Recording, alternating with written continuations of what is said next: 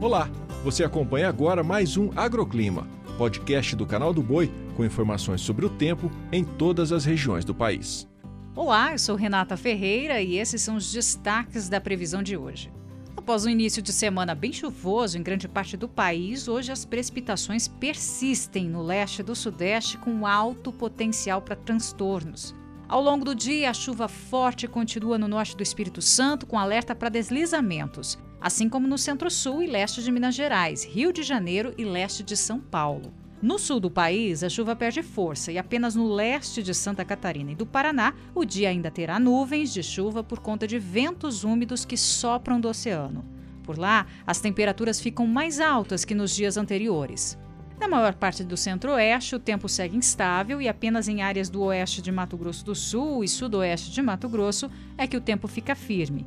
Nas demais áreas, as pancadas podem ocorrer principalmente à tarde. No Nordeste brasileiro, o tempo continua firme no interior da região, mas chove forte ao longo do dia na costa, oeste e sul da Bahia, Maranhão e Piauí. Na faixa norte do país, o tempo segue instável em todos os estados da região.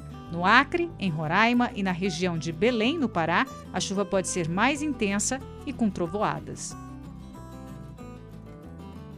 O agroclima pode ser acompanhado também na programação do Canal do Boi e em nosso portal, o sba1.com.